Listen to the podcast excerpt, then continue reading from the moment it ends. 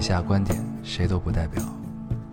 火星移民和隔壁王奶奶家丢了鸡蛋一样重要。这里是 Loading 电台，我们只求在大家 Loading 的时候带来点无聊。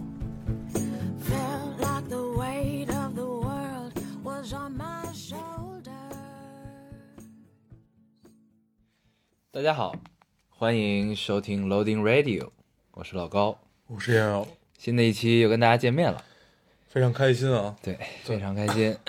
这个今天是几号？哦，今天已经你是周六。算今天算算今天初几？对对对，我就算不明白。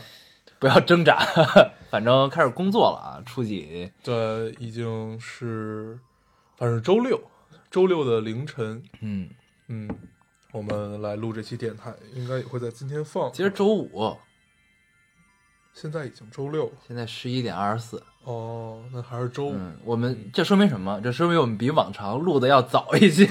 至少早了两个小时。，对，没过十二点啊哦，这个我们终于提前一天录。对，还是有一些不习惯啊。嗯，但是估计还是要录到明天。对，你知道我为什么知道今天是周五？嗯因为今天有限行，对，如果周六就不限行了，啊，对对吧？嗯要不然我就也觉得今天是周六。对，就无所谓。嗯，对，好啊，这个你的大家看到了标题就知道，我们这一期并不是一个有诚意的 free talk 啊，这期是一个没有诚意的 free talk。对，这个这期是有主题的一期啊，咱们在正式进入主题之前，还是老规矩啊，咱们先读一下上一期的留言。好，你先读一个。我们上一期呢是给大家拜了一个晚年啊，嗯然后我看到很多听众让我们跪下来，因为拜的太晚了。然后还有说，我刚二十，为什么是晚年？对对对，这个对，大家都很贫啊，对都非常贫，对这个但我们特别喜欢。嗯，都是段子手，对就为我们的生活增添了很多乐趣啊。嗯，这也是为什么我很我们都愿意征求大家的一些留言，来读一些留言，充斥着一整期的这种节目啊。咱们上期聊到说，希望大家能给我们推荐一下你们都是怎么过一个好年的，嗯，发现并没有，大家都是一样，大家都是一样，对，对，大家都很无聊嘛，对。所以我们就觉得原来不止自己是这样我，曾经一度想这期要不然就跳过 读留言的环节吧，对吧？但是不行啊，我们是一个有社会责任感的电台，该读还是要读的。读吧，这位听众说，其实一大家子过年的高潮就是吵架，嗯无一年例外。嗯，这个我觉得这个稍微有些极端啊，嗯。但是一般都都是会有会有，对。它不叫吵架，叫呛呛，对。对吧？叫没事儿找事儿。对，就比如说包饺子了，你擀的皮儿不行什么的，然后这人觉得我我擀的就是挺好的，然后呢，这个那个就开始吵，嗯。也不是吵，就开始据理力争，嗯。然后还有人就为我来准备年夜饭，你来准备饺子之类的就这种事儿来说，对吧？嗯，都有啊，大事儿小事儿都有。对，但是归根到底还是大家凑在一起，就希望把这个年过好嘛，对，嗯那吵吵呢也是很热闹的一件事儿啊，一般都是不会走心的，对就是逼逼两句，对吧？对啊，你读了一个过年的，嗯那我连着一块儿读吧。嗯，嗯，我都是过年的，应该。对这个 这个这个姑娘说，不知道男生有没有这种感觉，越长大越不想过年，面临年龄增长，家长催婚，自己平时不觉得，但逢年过节在亲戚朋友面在亲戚朋友们面前，始终觉得自己和自己一样岁数的人几乎没了，不知道不知道怎么想，还会有这种想法，家慢慢不属于自己，还死皮赖脸住着不走。啊，这种感觉我倒是没有啊，呃，对啊，所以他说不知道男生有没有这种感觉。没有。对，就我觉得女生也不应该有对啊，就你就算结了婚，这还是你的家。对啊，对，就是、嗯这应该是不存在。这应该是一个归属感的问题。对，我觉得就催婚啊什么，就这这种事儿，就什么催婚、催生孩子，催婚也是为你好，对吧？对，就是这这种事跟儿，逼你学习是一样。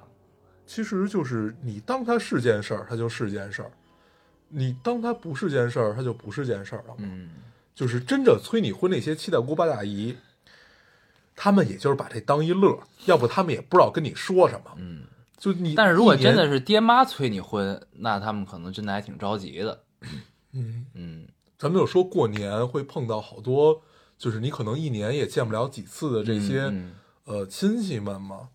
就你真的见到他们，他们跟你也没得聊，就是就只能聊这人生这几件事儿嘛。对你上学的时候问你成绩怎么样，你进入工作问你工作怎么样，你工作两年就问你哎什么时候结婚啊，怎么样的？把你、嗯，结了婚就问你什么时候生孩子对啊，所以其实都是生孩子就问你孩子什么时候上幼儿园啊？上什么幼儿园啊？对你把它当件事儿，它就是件事儿；你不把它当件事儿，那就是别人随口一问嘛。对，对，这个我觉得还是自己的心态比较重要啊。这个家的归属感该有还是会有的，呃，积极向上一些啊。行，那你来读一个。好，嗯这位听众说，呃，小时候过年吧，回乡下，一堆小伙伴疯玩大富翁啊、捉迷藏啊，还有自行组织的烟火烟花晚会。对，我们还一本正经的制作过邀请函。现在吧，越来越无聊，聚一块儿闲聊没事儿干，我都有写作业的冲动。对，但是这种冲动我是从来没有过的。长这么大从来没有过要写作业的冲动。看来这位同学应该还是一个学霸，喜欢学习的少年啊，还是不错的，这个是值得表扬的。这样你就不会在临上学之前来抄作业了，对，嗯但是那也是一种体验你，显得很从容，这样的，对吧？你可以给别人抄作业，对对这还是不错的啊。造福大家。对，嗯，这个烟烟花晚会啊，就是一起放烟花，嗯。嗯，呲花儿，嗯，嗯，这个咱们也有过，你记得在那个天桥上吗？嗯，对，也也是有一年三十儿，对，特别我们跟这个某对朋友，嗯，对吧？然后还有还有一个上海来的姑娘，嗯。还，是上海的还是广广东的？上海，哎，广东的，哦，对，反正就对，他对对对，是某是某对朋友的某朋友某个朋友对，啊，然后我们那年三十儿就在家吃完饺子出来了嘛，出来之后夜游。那会儿呢，还没有 DOTA 这个项目，应该有有吗？有，那天网吧关门了，啊你，忘了？无奈之下，无奈之下啊，选择了在白石桥的那个天桥上，对，是吧？手体不不是，对就是白呃石桥，就是白对石桥，就是那个钱柜前面那个天桥，对钱柜和手体之间的那个对，那个天桥那儿，我们开始一人手持一个两根儿，手持两根寂寞的瓷花儿，在冬天冬天的寒风中我们中，那个朋友，他是突然从包里蹬出来，这太屌了。我们并没有计划放烟花。就我们在过，我们就真的在过过天桥，嗯然后突然手里就多了几根烟花，嗯，但是那一幕其实还是挺美妙的，对很有意思对，你看一个没有人的北京，然后你身边是你几个要好的朋友，嗯一起放烟花的感受，嗯，还是不错。还是不错。所以你们现在这个烟花晚会也可以继续进行，对啊对，嗯，虽然显得有些寂寥，特别尴尬。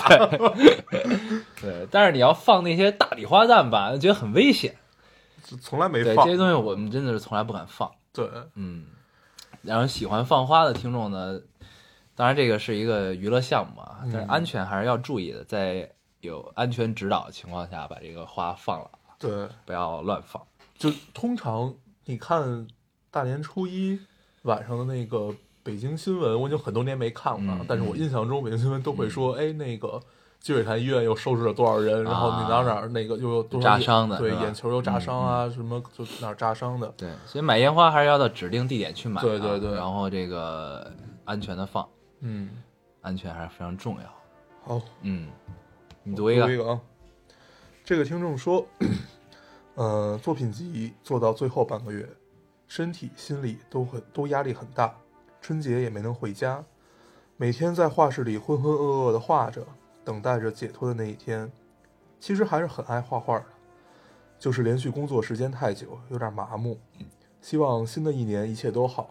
最后在呃，最后把我在清水寺抽到的大吉签文送给你们。杨柳遇春时，残花发旧枝，重重霜雪里，黄金色更辉。嗯，嗯，这个是特别激昂的对大吉签，儿是告诉你不要畏惧困难，对，在困难中你的光芒会越来越闪耀。对。嗯，就读到这几句就会觉得特别激昂啊，对。还是很舒服的。不。错，感谢姑娘你的大吉赠赠送的大吉啊，这个我们收下了。嗯，这个他是一个，他是工作了，然后再画画。呃，作品集不一定，也许是在申某项目啊什啊，么的，作品集啊能，，都有啊可能，有可能嗯，那也可能是一个学生，也可能是一个艺术家。对对对反正都有可能吧。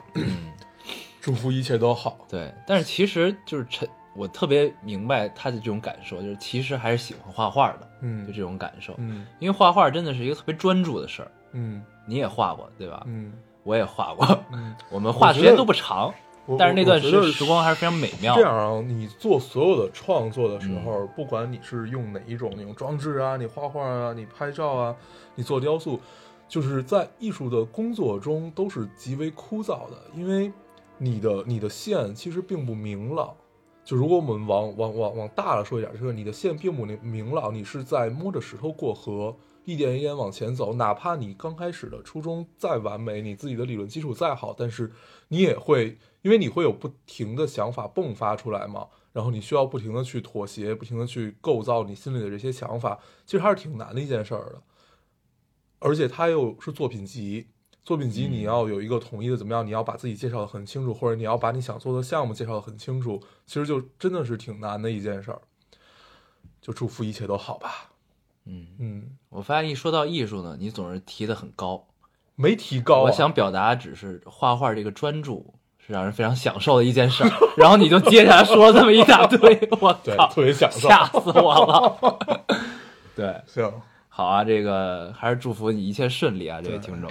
嗯，你读一个，这个跟你这留言呢也是有些关系，因为一一个人，不是不是另一个，这个这位听众说，嗨，两个不读我留言的任性 boy，我们这回读了哦啊，我看见这个对嗯，呃，我今天导演系初试过了。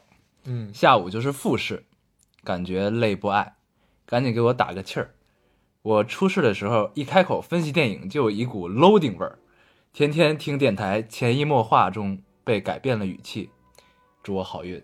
嗯，那他现在应该已经考对他应该已经考完了，所以如果这期你听了的话，对可以告诉我们一个结果啊。，对，嗯，嗯，如果不好的话，那就就算了，是这意思吗？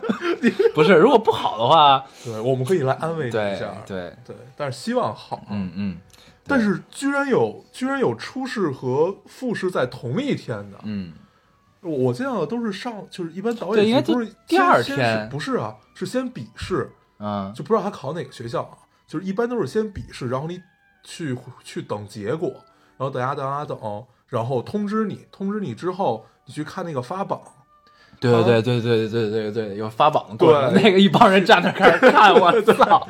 你去看那个嗯发榜，然后你看那个发榜之后，呃，你如果上面有你的号，还是有你的名字的然话，后你要去一个地方，对告诉你该怎么办。对，然后你就去嗯。办复试，反正就就应该是这样的一个过程。他这个上来就直直接就让你面试了，初试过了，下午就是复试。对，而且他初试的时候是，那他应该是过了第一轮之后的，对他应该是过了笔试那个已经。对，对那应该就是三试了，三试过了你就过了，那应该是过，嗯应该是过。了，然后结果在文化课上了。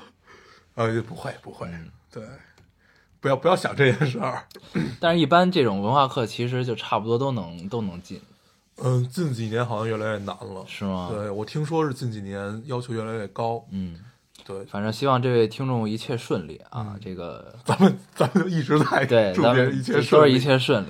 但是因为新年嘛，咱们就要往外散散这个正能量，就跟拜年一样。对对对，就像发红包一样，对吧？这个我们发出了一个正能量红包啊，嗯然后这位听众要看到的话，一定要告诉我们你的结果，对我们期待着啊。好，我再读最后一个啊。嗯，例行夸一下电台。现在是凌晨一点多，你你俩每次录电台是不是也录到这个时间呢？最近晚上睡不着，就听你俩原来的几期，听着听着真睡着了。大学室友推荐了我几个电台，都尝试去听了，但觉得太格式化，还是喜欢听你们俩聊天儿。怎么办呢？这个电台有毒啊！是，对啊我们也觉得我们有毒，啊，我们其实也是一种美好的毒。对，嗯，你是不知道怎么夸自己，我在形容，我在不是突然语塞了。你你刚才说一种美好的毒，我在想，操，哪种毒的名字非常美妙？我要形容一下自己，你一开始讲的是鹤顶红是对吧吧？？叫什么来着？嗯有一种叫解忧散吧，还是叫什么东西？呃，一种，解忧散其实现在是一种抗抑郁的药。对对对 对，反正就是类似这种东西啊。这对个我们从来没有听过别人的电台，我们但是想想也知道他们一定很格式化，对对不对？对，你像我们从来不格式化啊，我们开头每次都是不一样的。我们每期开头都是不一样，你们要仔细听，一定能听出不同，至少语气是不一样的。对吧？他怎么拼？你读一个，你读一个。嗯，对，这位听众说，呃，一大家子人聚在一间卧室，开空调，特热，呃，瓜子儿满地吐，吃一桌子年夜饭，呃，囊括中西因素做蒸糕，比如年糕或者猪油糕，大小都喝上酒，就是大的小的嗯都喝上了酒，然后瓜子儿吃上火了，剥橘子，吃酸梅，砍家长里短儿，闹小孩儿，小孩儿在闹你，嗯，嗯，特别有画面感啊。对，这中了啊，中了，对这这些对必读留言的这种因素啊，对中了，对，这个画面感非常好，这个这看到这这段留言之后就特别，像一个中国人的年。对，嗯，然后你就能感觉到，其实这个画面应该是一个第三人称透过窗子里看到的对这个对对，这么一个场景，透过在窗外，透过窗子看到屋内的发生的事情，然后外边飘着雪，在有点儿玻璃上的有点雾气，让你牙里说的这么惨啊！是吧？第三人称有点惨，但里边过得挺好。然后我在外边划了一根火柴，幻想了一只烤鸡。光着脚，对吧？一根一根点，然后最后第二天早上，这这家子人吃 吃完年夜饭，睡醒之后一推门，发现了我，身边有几根熄灭了的火柴。这本来是一个悲惨故事，咱不能这么聊啊。对，行啊，这个就是非常有画面感，中了。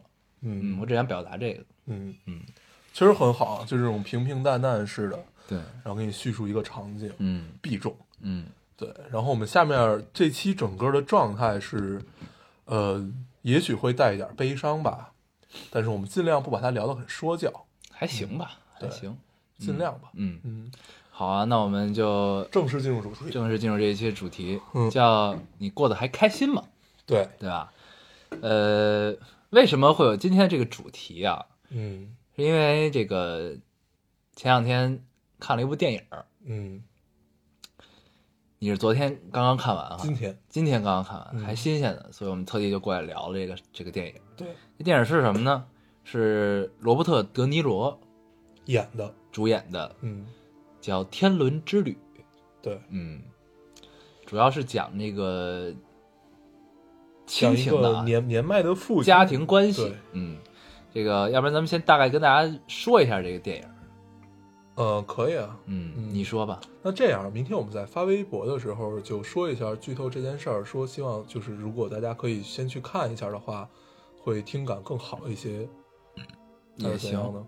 嗯，行，好，那就咱们聊一聊。其实它的剧情特别简单啊，而且它是一个翻拍片儿，嗯它是翻拍九九零年那个那个那个，呃，就完完全一样嘛。但是九零年那个我我没没看啊，就是我看了一点点片段，它其实带着很多戏谑的这种成分，就是幽默的成分，但是在训练血吗？对是哈。不不停的被啊，听众、戏谑啊。对行，不停的 被听众嗯戏谑，对这个这回我们终于记住了，然后不停的呃就带着这种有一些黑色幽默的这种成分在，但是在这个片子就是翻拍的这个版本里头其实是没有的，嗯。它基本就是啊，原来这也是一个翻拍啊，我刚知道。而而且呃，前段时间国内上的一个片子叫《一切都好》，是张国立主演的。嗯。这个部片子是翻拍的这部《天伦之旅。是吧？》，对，嗯。等于是第三方。对，嗯。最开始是一个呃意大利导演。嗯，那导演还很有名，后来拍过那什么我还忘了，就是反正很有名，也也是他墨索里尼。不，一提意大利，我第一反应就是这人。嗯，他是个罪人啊。嗯嗯嗯，这个我相信大家都很熟悉啊，就在座的听众可能一听墨索里尼，我操，好熟，是谁？是谁？然后想不起来，对你给大家解释一下他是谁？他是二战中的一个一个逗逼 对对就是他让这个意大利在二战中看起来有些这个对，有趣啊对，，特别奇怪嗯。就二战时，但具体怎么样，我我也是讲不出来的，我只是在历史课上听过这个名字。对，其实其实就是意意大利军经常给德军惹麻烦，嗯然后德军后来要去救他们，就三大轴心国嘛，嗯日本、德国还有意大利，嗯，反正就哎，咱们但是他一直拖后腿，对吧？那会儿咱咱不聊啊这个，咱不聊这个。来来来，继续啊。然后 说到哪儿了？对，它其实也是一个翻拍片儿，然后它剧情特别简单啊，基本就基本就是一个年年迈的父亲希望孩子回家，然后发现孩子都回不了家，他就一个一个的去看他的孩子们，就是这样的一个大架构。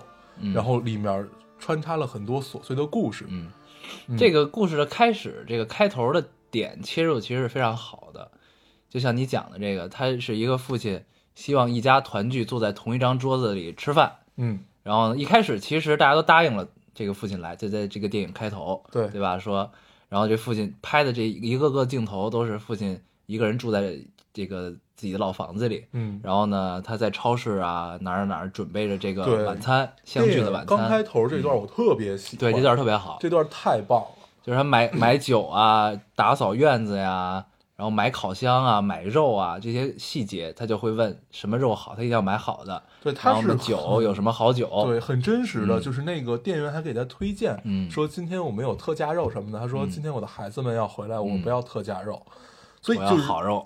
对，这一切都很写实。对，然后当这个父亲满怀期待的回家要开始准备这一切的时候，然后陆续的接到了，一共是几个孩子来着？他有四四个孩子一共是四个孩子，嗯，陆续接到了其中三个孩子的电话，对，就说哎呀，因为各种原因嗯，来不了了。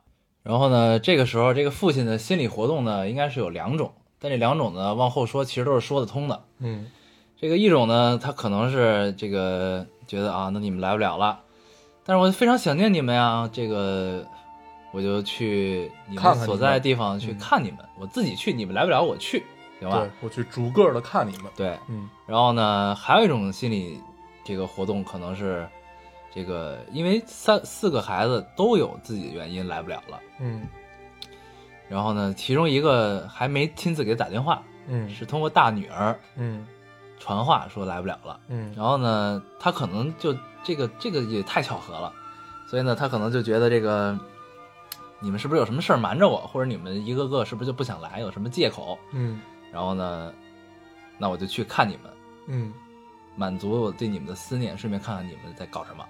嗯呃，这两种情况都是说得通的，在后边其实也没有这个直接的解释啊，咱们就接着往后说这个事儿。对，嗯，你接着说吧。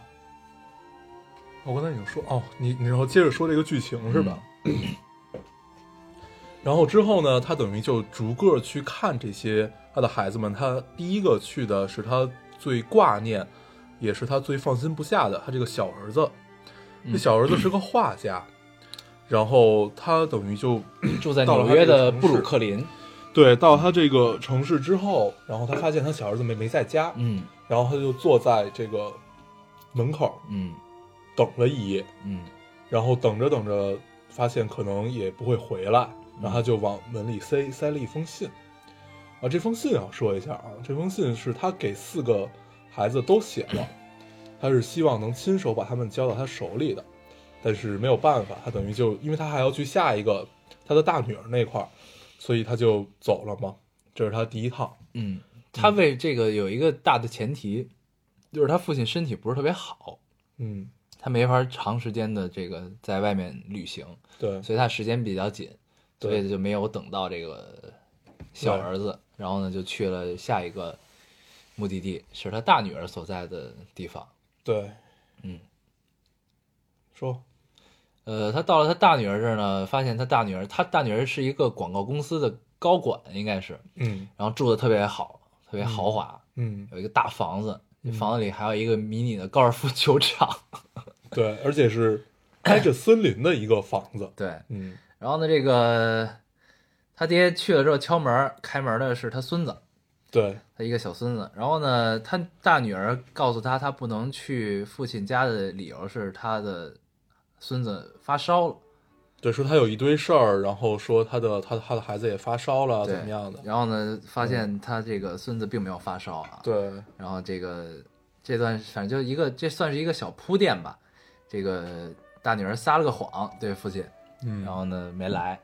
你看到这儿呢，可能都是觉得这个啊，那可能就是因为不想去，对吧？嗯以种种原不是不是，因想去。在在在这个之前，他们电影是有铺垫的，说是他的小儿子出事儿了，然后他的另外三个孩子一直在处理这件事儿。对对对对小儿子那个时候还不知道他小儿子是什么事儿，对就知道是进监狱了 对啊，然后就在墨西哥被逮了。对，就是只是知道是跟毒品有关，对然后只是进了监狱，然后嗯但是一切因为那三个孩子他们也不知道到底是怎么回事儿，他们一直在弄清楚到底怎么回事，所以呢，就也没法去他父亲那儿，就编了一些借口，然后就没有对对对见面。嗯然后这也是为什么他父亲第一站去他小儿子那儿没有等没有见到他的原因。对，嗯然后呢，到了大女儿这儿，然后呢，这是一个大的前提，就是他们其他三个孩子在处理小儿子的事情。嗯然后呢，但其实是这三个三个儿子，这三个孩子各自也有自己的问题。嗯他到了他大女儿这儿呢，发现这个她老公不在，嗯。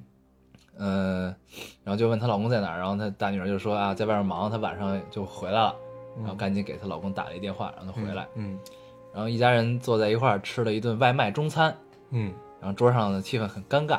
对，她这个她大女儿的老公让她自让她孙儿子，嗯，嗯，他大女儿的老公让她自己的儿子给对让她自己儿子递个辣椒酱，嗯然后他儿子不给，嗯然后呢就显得很倔啊，很叛逆的这种状态。对，然后这个像他这个这个他爸就发现了一些情况，嗯觉得可能不太对，但也没有说，嗯没有问。然后直到第二天，他父亲要走了，就是因为他大女儿说自己这个父亲没法在这儿常待，他第二天还要去哪儿哪儿哪儿，对各种事儿，然后呢只能待一宿，对第二天就走了。走的时候发现这个一家三口出来送他的时候，呃，这个她老公没有换衣服，嗯。衬衫什么的西服都是昨天那一身，嗯。然后褶巴的就出来了。对，而而且她想给他们拍照的时候，嗯。呃，有有有有一个小细节啊，就是她儿子不愿意挨着他爸爸，嗯。然后就他不是他孙子不愿意挨着他爸爸，嗯。然后他就要绕到妈妈这边来，对，反正这一切都看在他的眼里吧，嗯，然后什么都没有说。对，然后就等于把小把把他他的大女儿就把他送到了火车站，对，嗯。就是开着车送到火车站，对然后给他买票啊，各种。对对对。然后对，中间等车的过程中呢，他们坐到了一个应该是车站里一个咖啡馆儿，嗯。然后往那儿一坐，来了一个他大女儿的同事，嗯，他们公司的创意总监，对，恰巧碰到了，嗯然后呢就坐下来跟他们俩聊了聊，嗯。然后呢这个这个巧合也是非常的不巧啊，就非常的假，其实，嗯。然后呢就很有意思。但这块儿呢，他父亲也没有说破，但是也都看在眼里了这个事儿。嗯。然后临上车，这个他这创业总监走了，然后他大女儿要把他送上车。嗯。这段是我特别喜欢的一段，嗯。因为来的很突然。这句话，嗯。他父亲临上车前呢，临进站前，嗯，然后停下来回头问了他大女儿一句话，先给他一封信，嗯，给了他封信，然后问了他一句话，嗯就是你问他你现在过得开心吗？嗯就问的很突然。我现在这么说可能没有这种感觉啊，嗯就是当你看到电影的那个语境里的时候，就这句话问出来的时候，你就会有一种他在问我问我的感觉，对。有种在问我自己的感觉。这个应该是电影第一个最煽情的点，嗯，就是突然突然给你一下这种感觉嘛。嗯嗯反正当时我就有一种热泪盈眶的感觉，嗯真的就是他，就直直戳的这种感觉，问你现在过得开心吗？嗯。嗯，然后他大女儿呢就也很意外这个反应，就是因为他可能很久没有听到这种这种问题，就是你过得开心吗？这种看起来可能没什么意义的对话嗯啊，但是他父亲很在乎这个，嗯。然后他好像后边还说了一些，就什么不管我只是希望你过得开心之类，嗯这个很重要啊嗯什么的。然后他女儿就说我开心啊嗯，之类的，反正就把他父亲送走了。对。嗯。然后他父亲就来到了这个第二个 第二站，你看第第三站，第三站是他的呃大儿子，大儿子这块儿，然后他的大儿子跟他说，他是一个乐团的指指指挥家，嗯。然后他发现到了这儿以后，他只是乐团里一个很不起眼的小鼓手，打击乐的鼓手，对，嗯。然后，呃，这块也有很多细节很有趣啊，就是 刚才咱们忘了说，在他大女儿那儿，他要给他大女儿拍照，在他公司里，嗯嗯让他大女儿很尴尬。嗯嗯，同时到了，对，这个这是一个贯穿全电影的这么一件事就是他父亲在出从他自己的老房子出发前，带着相机自言自语，其实是在跟他去世的老婆对话，对说我会带着相机把这些他们的情况都拍下来，对然后给你看。对对，就是所以他这个全程都是拿着一个相机在记录他看到关于他子女的一切，嗯，对，是这么一个状态。然后还有一个细节咱们忘了，他出发的时候拎了一箱子，嗯，这箱子在嗯整部电影里特别有戏，对，拎了一箱子。然后一开始呢，这箱子是有滚轮的，嗯，但是呢，因为岁数大，他可能不太知道这个东西，他就一直拎着。对，到了第二站，他大女儿那儿的时候，嗯他那个孙子把那个藏在一个隐藏的袋儿里的那个扶手给拉出来了，嗯他才知道哦，原来这有扶手，有拉手。然后呢，后来就一直拉着这箱子走，嗯因为一开始他拎着的时候，我就想，我靠，他不累吗？嗯，然后这让我想到了一个梗，就是范伟那电影的梗。哦，对，费轱辘，对你为什么不拉着他走呢？费轱辘啊！对，那那个电影其实也很好看啊，对对对，嗯，叫《即日启程》，即日启程即日启程，嗯嗯。然后接着说他呃大儿子这一块儿啊，嗯。然后他大儿子就是他发发现了他并并不是像他描述的那样是个乐团的指挥家，对，然后大儿子这块儿，他进入他大儿子排练的这个音乐厅的时候，就是拉着箱子进去的。对，这段呢有一个算是细节吧，嗯，就是他拉着箱子走进那个乐厅，整个乐团在排练的时候，那个箱子其实是有声音的。对，然后包括他上台阶下台阶，他也不拎起来，嗯。他就一直让这箱子磕着台阶儿走。嗯然后呢，整个乐团在排练，然后呢，有些人就注意到了他。嗯然后呢，他大儿子也是因为这箱子的声音 才注意到了他。然后呢，嗯一开始就是因为前面整个电影的铺垫呢，都是说他这个大儿子是指挥家，所以呢，嗯你看到整个乐团的时候，你就会觉得这个我刚开始还以为在指挥那个是他对儿子，很多人，我觉得应该所有人都是这么觉得的。然后呢，突然这个一个打击鼓手离开了排练来找他的时候，嗯。突然叫他声爸，嗯，然后这个时候就是这其实一一小番嘛，算是。你就一下都明白，了，还挺有意思的。嗯，不言而喻了。而而且就像他爸问出来那个话是一样的，他说：“难难道你离开了排练都没有人注意到你吗？”嗯，对，就是并不像他描述那么成功。对，嗯，他只是一个乐团的一个乐手，小乐手。对嗯。然后呢，呃，对这块儿有一个俩人飙戏有一段很好啊，在这个他们乐乐团这个剧场的后街，嗯，就是有很多，就是基本算是他们工后作工作后门人员工作人员出入的这么一个嗯门，出来抽烟的地儿。对一个这个门口嗯父父子俩有一段戏，你可以聊聊那段戏。你聊吧。那段戏我特别喜欢，嗯。那段戏是由一根烟开始的，嗯。就是这个儿他他儿子拿出来一根烟，然后他爸爸说你你你别你你别抽了，然后他儿子就很诧异说你你说什么？然后他说你就别抽了，然后他说就反正那段用英文表达出来就是就就很强硬的，其实。但是强硬里面又带着一丝爱，就是很强势的爱的这种感受。就是父爱不知如何表达的爱的这种表达。对，然后呢，他他儿子就就说那那好，我我就不当着你抽就完了，但是你要知道我从平常还是抽烟的，怎么样怎么样。嗯然后他父亲就说怎么样怎么样这这就有一段。然后之后，呃，两个人有一段不能算是争吵，算是争执吧，有一段小争执。争执的点在于，呃，他父亲觉得你不应该瞒我，然后你应该把你一切都告诉我，而且你你你为什么会这个样子呢？你再去回学校学两年，是不是就能当个指挥家呢？怎么样怎这么样？但这个点，他们的争论的前提是基于他父亲认为他儿子是有天赋的，是非常有天赋的，嗯是可以做指挥家。但你为什么要做一个乐手？嗯他是觉得他可以有更好的发展。嗯嗯，嗯然后他儿子啊，对他儿子就一直在强调，说我其实是指挥，嗯我在也做自己的创作，嗯打击乐的创作。嗯然后呢，我也指业余会指挥一些别的小乐团嗯那种感觉，嗯就那意思，就是其实我是嗯，对，对。然后呢，嗯反正整个整个这一大段戏吧，表达出来就最重要一点就是你会发现，呃，他他们其实并不太交流的。你从第一段他跟他大女儿那段戏里，可能还感受不出来，因为毕竟女儿跟爸爸还是要相对亲近一点的。嗯但是你从他大儿子跟他的这个整个交流看来，能发现他们其实是并不并不太交流的。嗯，就是在他漫漫人生路里面，对，就儿子跟爹之间是有隔阂的，对，而且这个隔阂基本是属于零交流的这么一个状态，嗯就是完全不知道。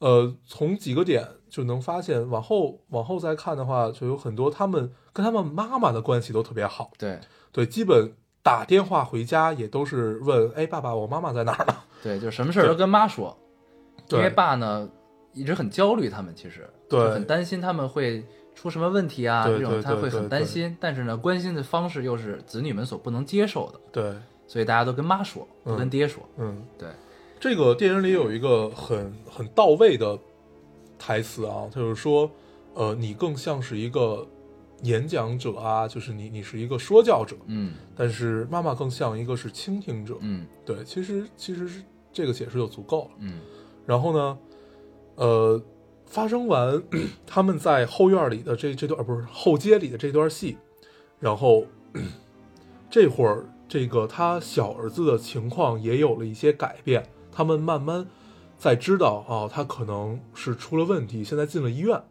嗯。你记得吧？就是说他他那个应该是吸毒过量，但是这会儿还没有确定说他已经就是说去世啊、嗯或者怎么样的这么一个状态。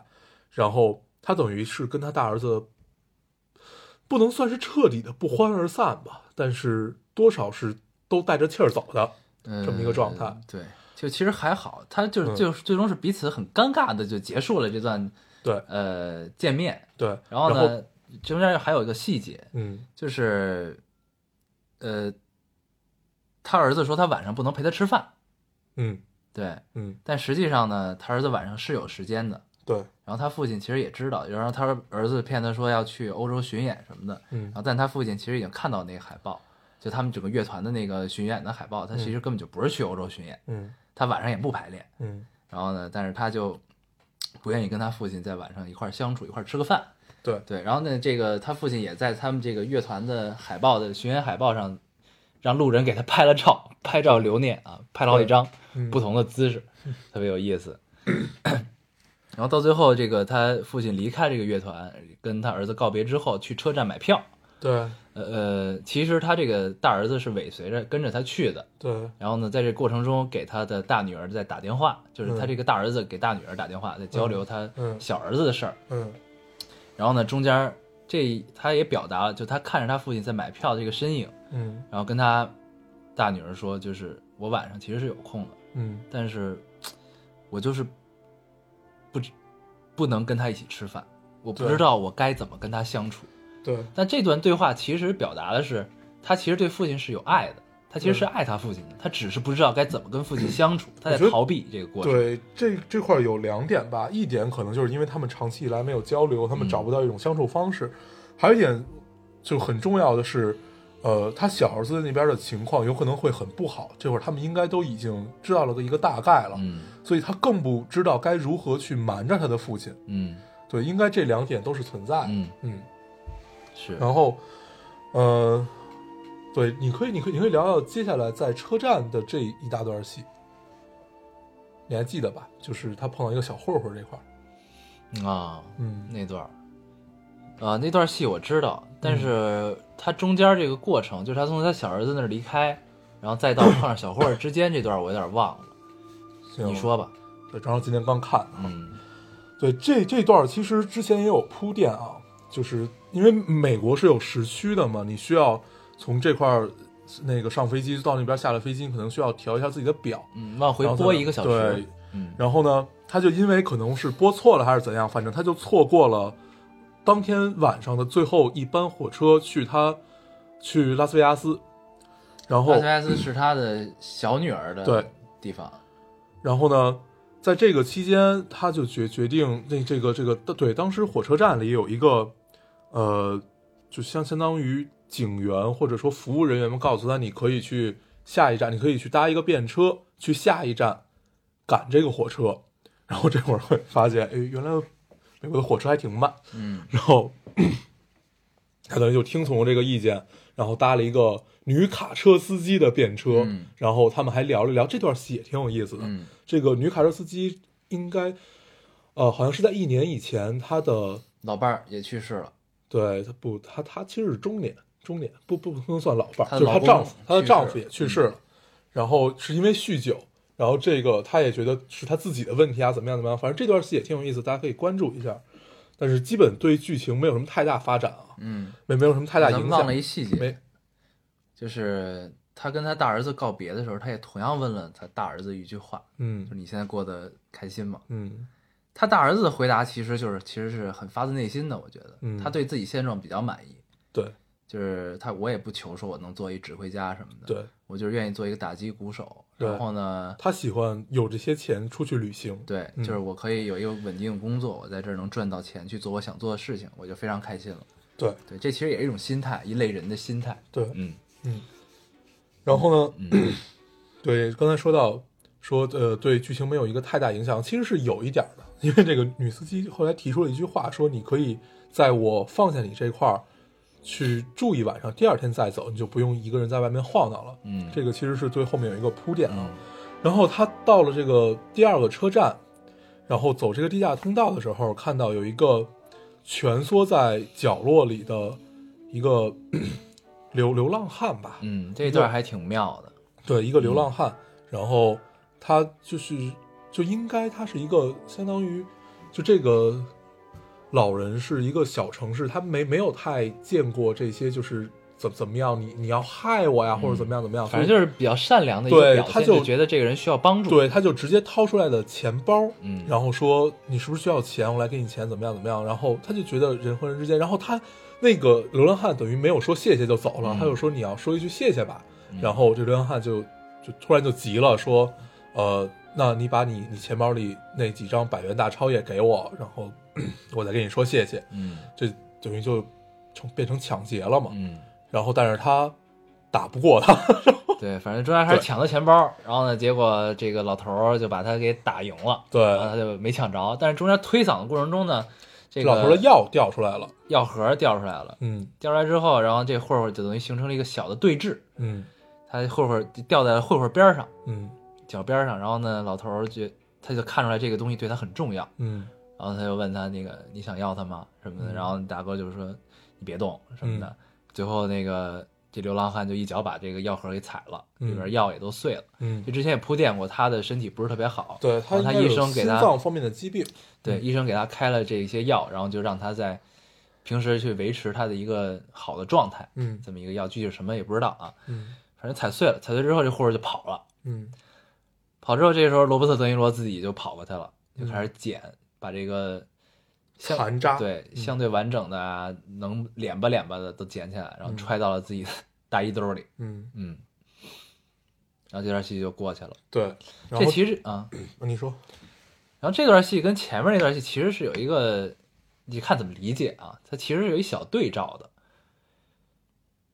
嗯。嗯，就是他从那个车站，一个一个这个工作人员告诉他说你错过了这班车了，你要不然等第二天，要不然你去搭个车去赶下一班。嗯这时候等于就他没有拍他搭车的过程，但是他就应该是不费周折的搭到了一辆车，嗯一个卡车，嗯这就是属于一个乐于助人的表现嘛。嗯，就是那我们顺路我搭你一段，这是非常正常的，嗯就是施于援助，施于援手。嗯然后紧接着离开了这个呃看起来善良一点的卡车司机之后，到了这个隧道里，然后大家以为就是当，然后这个罗伯特·德尼罗掏出钱包给了他这个钱，嗯。然后大家也以为这是一个哎充满有充满爱的世界，很善良，然后结果一转折，这个事情就变成了最现实的一个结果。嗯。嗯，嗯。就整个这个这个这个铺垫啊，非常有意思，这个情绪到这一个转折，嗯。然后呢，嗨，反正我我觉得这都是就大大千世界嗯。这个样子嗯，它会在给你一个连续性的对比，嗯，这还是挺有趣的哈。对，嗯，反正他就是这个也为之后的很多事儿，就是他的药没了，为之后很多事儿也做了铺垫。嗯，呃，归根到底吧，他是到了拉斯维加斯然后见到了他的小女儿，小女儿租了一辆加长林肯过来接他。呃，对，嗯然后 住住进了这个他呃小女儿号称是自己的这个很敞亮的一个公寓里面。嗯嗯，来，你可以来聊聊聊聊这段。嗯，然后这段呢，就是他大女儿不是他小女儿把他接进家之后，本来说他预定了一个拉斯拉斯维加斯特别好的一个餐厅，嗯一个八十层会转的餐厅。嗯 然后呢，本来俩这个娘儿俩本来准备去了，嗯去了之后，突然这个大女儿小女儿的邻居敲门，嗯抱着她抱着一孩子，然后呢有有点欲言又止，说出来的一些话。嗯，然后呢，他大他小女儿突然就拦住了他，说啊，你是想让我帮你看孩子吗？嗯什么的。然后呢，后来就说可以，然后他就开始征求他爸意，他本来说要带他爸出去吃晚饭，嗯，他爸说没问题啊，我可以帮他看啊什么的，嗯。就是一个很 nice 的一个人嘛。嗯。然后结果俩人就没有去这个餐厅，嗯。留下来帮他邻居看孩子了。对。然后呢，他小女儿就等于在这个公寓里给他父亲做了一顿晚餐，对，然后中间呢又看这孩子，本来说是说好是晚餐晚餐前能来接走这个孩子，然后还能原计划去吃，结果呢这孩子最后因为各种原因要在这儿过夜了，嗯。然后就在家吃了一顿，呃还算愉快的晚餐吧。嗯。然后这个过程中来了一个电话，他小女儿在这个做这个晚餐的时候来了一个电话，然后嗯。国外都是有这种留言留留留声机嘛，嗯，然后他爸就问他要不要接，他小女儿说没事儿，然后他爸就听到一段留言，嗯。说跟这个姑娘对话，是一个男的，啊我可能要早点回回家，嗯然后之类的，然后呢从这块儿他就听出来这个公寓不错，对。所以呃，到后来他也在就在证实一遍这件事儿，嗯就是又证又向他女儿证实了一下，说这个公寓是你买的吗？然后他女儿说不，这是我租的，嗯而价钱很合理啊，怎么样怎么样。嗯嗯呃，他也没有捅破说就怎么样，反正他也就是之前那几个其实都是他们心知肚明的这么一个状态。嗯，然后呢，等于其实整个他四个孩子里面，跟他关系最好也是最期待他来的，应该就是他的小女儿。嗯。然后他发现，哎，原来这个女儿也有 也有事儿瞒着他。对，那小女儿其实全程表现的还是一个非常乐观、快乐的一个状态。对，他小时候他小女儿是一个芭蕾舞者。嗯。她跟她父亲说她是一芭蕾舞者，对，但是具体也没说他到底是干嘛，就最后说了说了，他一上来就说了，说，在那个加长车里说的，她就是在一个赌场领舞，赌场有表演嘛，各种表演，然后他是其中一个舞者，嗯就实际上跟说的也不一样。嗯这份工作可能就也不是那么说得出口的那么一个工作，对，是一个舞者，但是他这个小女儿其实是很快乐在表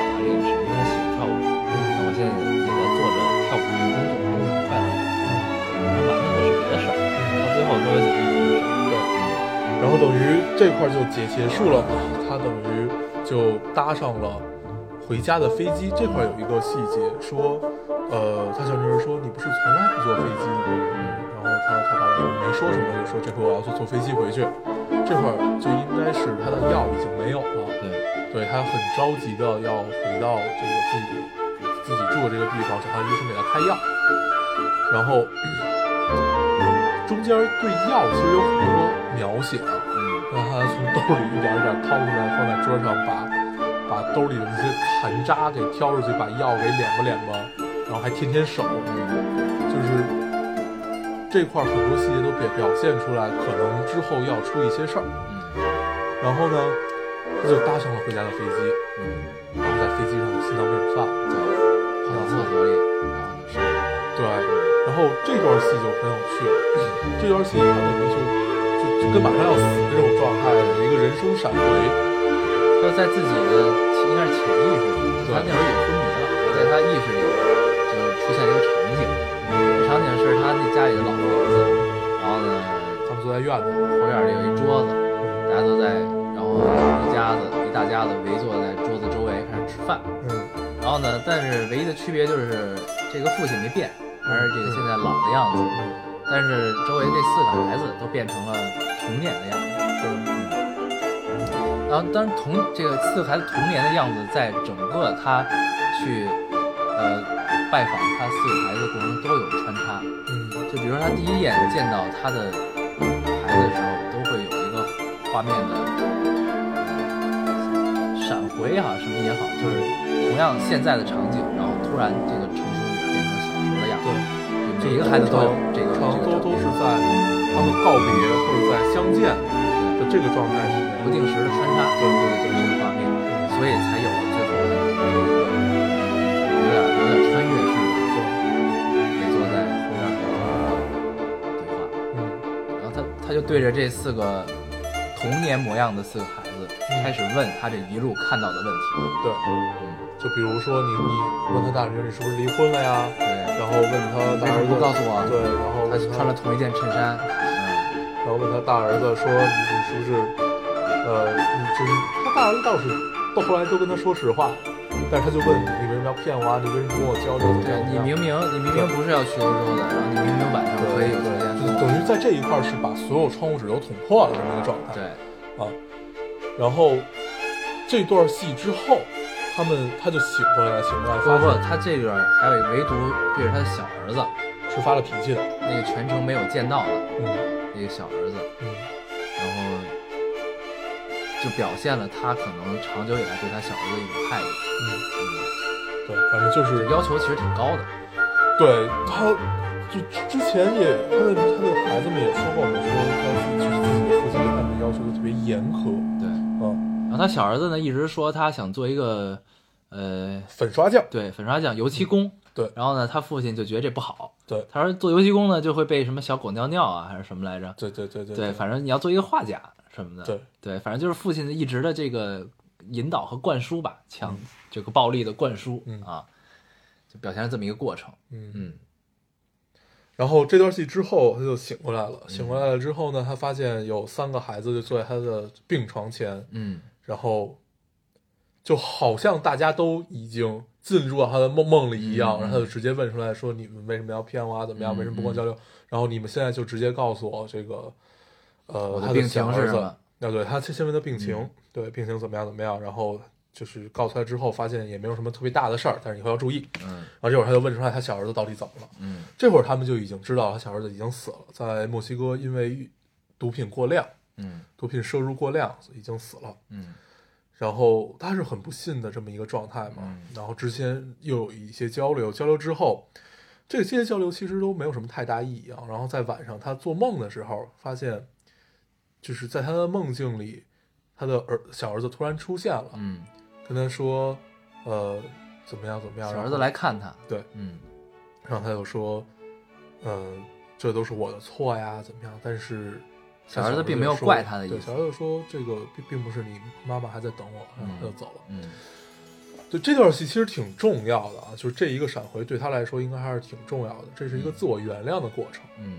对，然后再之后呢，再之后其实就是那个圣诞节了，就发现不，是不是，还有一段，嗯。到最后就是圣诞节之前，嗯。他这个小儿子闪回之后，嗯这之间，他又去了他小儿子，不是超市，哦，对对对，那个他买画儿，对他又去了他小儿子住在布鲁克林的那个公寓，然后呢，把那封信拿回来了，嗯，对，是拿回来了。不是吧？是最后寄到的，啊，对，就寄回来的，反正又、哦又去了那个公寓，嗯，然后呢，他公寓里边底下有一个画廊，对，那个画廊呢，他在第一在他第一次去的时候，那个画廊挂的是他小儿子的画作，嗯他本来本意是想去买回来，嗯，然后以对他儿小儿子的一个纪念，嗯。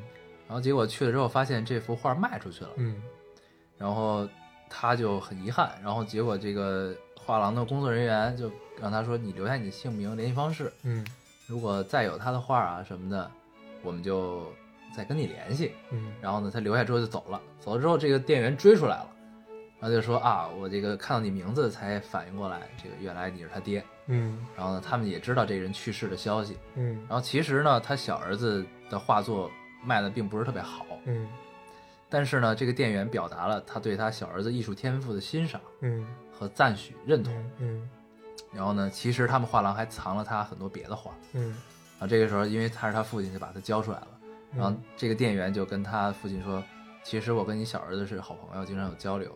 他经常跟我说，如果没有我父亲，嗯我是不会变成今天这样，就是有变成一个现在这样的画家。嗯我可能就去做粉刷匠了。嗯对他，其实，在内心是感，他小儿子的内心是感激他父亲的。对这这个现实的场景跟之前他在病床上跟他小儿子这个闪回其实是对照的，嗯一个是他内心原谅，一个是真正现实的一个认同。对，而且他最后拿回去的那幅画也很有意义啊，也就是很也很有趣，你你还记得吧？对，他是那个圣诞的家里老房子的雪景，对，我是是一个是一个远景。对对，是一个哦，我我我记得是一个电线啊，就一团围绕在一起凌乱的电线。嗯对，是那个那个那个那个啊，个那是他父亲的工作。对，嗯所以我觉得这个是有意义的。嗯就是就是那个那个雪景倒是还好，就是这个对他来说是极有意义的一件事儿。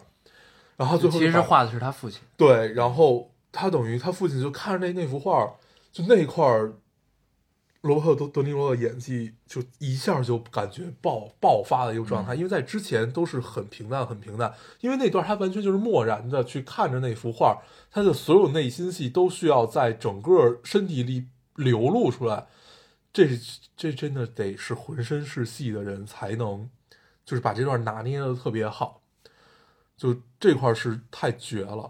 嗯，对，然后最后就变成了圣圣诞，大家都团团圆圆的。对，嗯，就是他之前这场这部电影的开头，他所有的准备，然后这块儿又重新准备了一遍。对，然后呢，但是最终大家真的就都回来了来了。嗯对，而且最后就是大家都相互，我原谅你，你也原谅我，而且大家都自己原谅了自己。嗯，彼此接受，嗯嗯，这块儿很棒。团聚，对，其乐融融。然后最后就是一个挺大团圆的结局吧，算是这个样子。我们其实没打算把剧情聊这么久的。不，但其实咱们把剧情描述了之后，嗯然后这个时候我们做一个总结，其实大家就都明白了，嗯就这个东西讲的是什么。嗯，因为毕竟还是就是推荐大家去看这部电影嘛，嗯讲半天，对，对吧？嗯我看这部电影的感受就是，这部电影里有你，有我，也有他，嗯。我们所有人的情况，就基本上都都在这部电影里了。对，就是这其实是一部特别适合跟爹妈一起看的电影啊。嗯有机会大家可以试一试。嗯如果如果如果不放心的话，也可以自己先看一遍。它其实也有很多角度是讲父母、父母、父母的不能说不对吧，就是父母的执着是没有那么完美的，而且有很多点就是这种关系你如何去相处。嗯呃，其实就是一部可以跟爹妈一起看的电影，嗯嗯他通过从很多细节不同角色的立场去讲了同一件事儿。对，他父亲可能一直觉得我对孩子太严厉了，怎么样怎么样，他到最后觉得嗯严厉了。然后呢，那其实呢，可能在作为子女的角度，呃，严厉虽然严厉，也有这个争吵，但是其实长大之后，我是感激你的。对，这个都是不同的立场去看同一件事儿，不同的反应，嗯。还是挺有意思的。然后嗯看完之后，嗯，你就会这个想到很多自己的情况，嗯。然后呢，引起一些思考。嗯。所以这个这部片子我很早以前就知道，但是我一直没看，因为嗯我知道这是一个那种这这种戏，嗯所以呢，我之前一直也特别抵触这种戏，因为我觉得看完之后肯定特难受。但是这部片子看完之后还是挺痛快的，对，其实并嗯并不难受啊。，对，而且你你发现美国人拍这种亲情片儿拍的挺无敌的，嗯，就他怎么拍怎么有，对，想拍成喜剧，你就拍成跟《摩登家庭》那个样子似的，嗯，但是就就就给给也给你讲道理摩，登家庭每集告你一道理，对。但是这个戏特别有意思啊，就是《天伦之旅》有趣的点在于它完全不说教，嗯它只是给你客观陈述了一个故事，嗯这个太重要了。嗯呃，我们看到很多所谓的家庭剧、伦理剧，伦伦理剧都太说教，嗯就是这种主观色彩特别浓，嗯倒不一定是件好事儿。嗯给你客观呈现一个故事，剩下都留给你自己去想，就是大段留白这么一个事儿嘛，这还是挺美妙的。嗯然后最后我们不总结了吧？最后我们就聊聊一聊，就是就你说亲情这件事儿，我觉得这东西咱们也没必要聊这些事儿，嗯真的，就是其实大家都明白这些东西是吗？啊，行，就是你自己都是有体会的，咱们聊呢就又变成说教了。对，就就你就可以客观的说一下嘛，因为确实亲情要比任何一种情感都不能说亲切，它比任何任何一种情感都难以驾驭。嗯爱情这件事儿，咱俩不合适，那就是不合适了。但是亲情是注定的，以友情也是，然后一切都是，反正它是一个你最需要你花大时间去整理的这么这么这么嗯这么一个这么这么一件事儿啊。嗯，嗯，亲情其实咱们在前面节目里呢也断断续续都聊过几次。对，嗯，反正呢，这部电影聊完了，我觉得大家愿意看就可以去看一看。然后呢，听完节目呢，反正剧情也都讲的差不多了，也相当于看了半部这个电影啊。嗯这个 我觉得结尾可以这么结尾，就以咱们的标题结尾。嗯，好，这个我非常开心啊，以这个结尾，因为我我全篇对这个印象是最深的，嗯所以结尾呢就问大家一个问题，就是你现在过得还开心吗？嗯，对吧？对，这个问题是特别难回答的一个问题啊。就其实问特简单，但是一回答呢，对对吧？就是你怎么答呢？对，反正所以说明也许没有人是真正开心的，嗯，大家都处在一个很平和的状态 就够了。对，嗯所以呢，就问了这个问题，那大家听完这一期的节目呢，也可以来试着回答一下这个问题，以留言的形式。嗯嗯，我们下一期也可以读一读啊，挑一挑回答这个问题的人。嗯，嗯，好，好吧，这期就这样吧。嗯这期时间这个比以前都长啊。啊，我们很久没有聊过这么长时对间了。对，嗯，行，那这期就这么着。好，我们还是老规矩，说一下如何找到我们。大家可以通过手机下载喜马拉雅电台，搜索 Loading Radio 老丁电台，就可以下载收听，关注我们了。新浪微博的用户搜索 Loading Radio 老丁电台，关注我们，我们会在上面更新一些及时的动态，大家也可以跟我们做一些交流。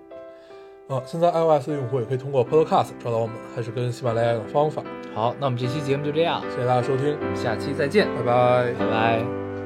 For so long, I was out in the cold. And I taught myself to believe every story I told.